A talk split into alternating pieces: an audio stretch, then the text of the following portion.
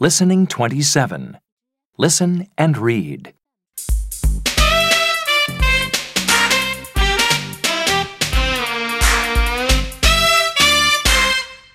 Amy, can you turn on the TV, please?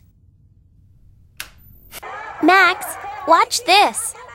No, I like my book. Your book is boring.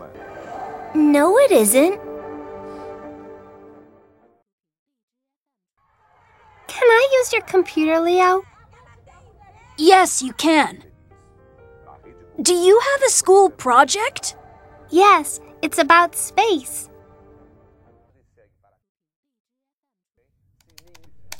Leo, I think it's broken. My book is about space, Holly. You can read it. Well, okay. Can I have my book, please? No, it's great.